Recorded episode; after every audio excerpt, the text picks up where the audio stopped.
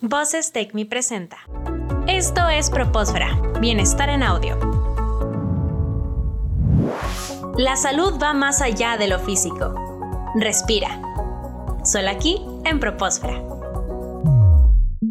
David, ¿qué le dirías a una persona que se enfrenta con este problema o que escuchando esta, esta charla que, nos estás dando reconoce que está en, un, en una situación en la que muy probablemente está recibiendo un ciberacoso? ¿Qué, ¿Qué recomendación le podrías dar para pues buscar ayuda a lo mejor? El primer punto es que recuerde que no está solo. Algo que busca el victimario, algo que busca el, perpetuador es hacerte sentir esa sensación de, impotencia o de soledad, como que nadie te quiere o que nadie te apoya o que nadie te va a escuchar. El primer punto es recordar que no estás solo, pedir ayuda, hablar con alguien de confianza sobre tus emociones, ya sea tu familia, ya sea, ya sea un amigo cercano, dentro de una institución con algún, con algún profesor que, al que le tienes confianza, hablar de tus emociones. Siempre es, es importante expresar, tengo miedo, estoy triste, estoy enojado, poder clarificar nuestras emociones nos ayuda también a, a tomar decisiones, vamos a decirlo, más frías, porque cuando estamos siendo víctimas de, de, un, de un acoso, de un, de un hostigamiento, desde cualquier, de cualquier índole, pues eh, nos llenamos de miedo y a veces actuamos en base a este miedo o actuamos en base a este coraje, respondiendo a las agresiones de la misma forma o cosas por el estilo. Entonces, ayudar, eh, hablar de nuestras emociones nos ayuda a poder pensar las cosas de una forma, de una forma más clara y que también nos ayude eh, a dimensionar los alcances de este, de este acoso, de este hostigamiento. No es lo mismo, aunque puede doler de la misma forma, no es lo mismo recibir insultos por parte de un desconocido en, en, en una red social que estar siendo chantajeado para la revelación de, información de carácter íntimo privado.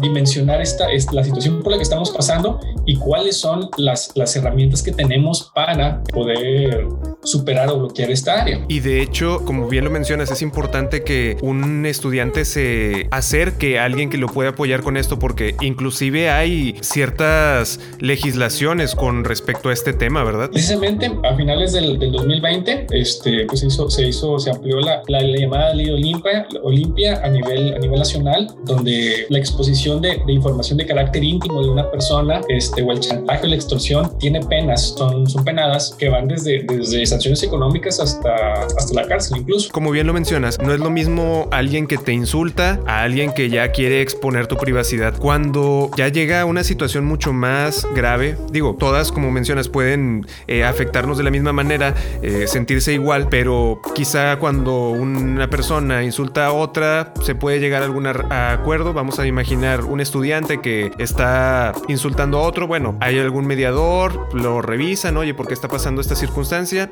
Y ahí queda. Pero cuando ya llega a un extremo donde inclusive pueden las autoridades estar involucradas, ¿hay algún lugar al que podamos acudir? Sí, ahí eh, existe la Policía Cibernética de la Comisión Nacional de Seguridad. Puedes, lo puedes buscar en, internet, su, Twitter. Ahí podemos este, poner una, una denuncia o en el correo de, de policía.cibernética.scp.df.gov.mx. También, como mencionaba ahorita, dimensionar, ver los alcances de la situación. Si es algo que se puede, que nuestra institución, la institución en la que, en la que estemos, institución educativa o de trabajo, nos pueda ayudar a contener, o bien que quizás eh, a través de las herramientas de, de, de, la propia red social, ya sea para la eliminación del perfil falso, el bloqueo de estas personas, nos pueda ayudar a detener. Inclusive hay, hay herramientas en, en, las redes sociales, en, de las redes sociales más, más utilizadas, hay herramientas donde si alguien me extorsiona con publicar alguna imagen de carácter íntimo mío, yo puedo reportar esa imagen y una vez que se publique, la red social por sí misma bloquea toda la publicación de, esa, de esas imágenes, ¿no? Entonces, dentro de esa red social no se van a poder publicar esas imágenes. En los acuerdos de, privacidad de la, de la, red social puedes buscar las formas de, de, cómo llevar a cabo esta parte. Es decir, si, si yo me comunico utilizando estas herramientas en Facebook, por ejemplo, ahí es muy probable que te encuentres opción y que pueda simplemente por medio de, del sistema que se bloquee la difusión de esa imagen. Exactamente. David, me gustaría preguntarte sobre esto que mencionabas de la policía cibernética. Esto es tanto a nivel nacional como a eh, nivel de la Ciudad de México, ¿verdad? Sí. Perfecto. Continúa con nosotros. Estás en Propósfera. Las opiniones vertidas en este programa son responsabilidad de quienes las emiten y no representan necesariamente la opinión de Universidad Tech Milenio.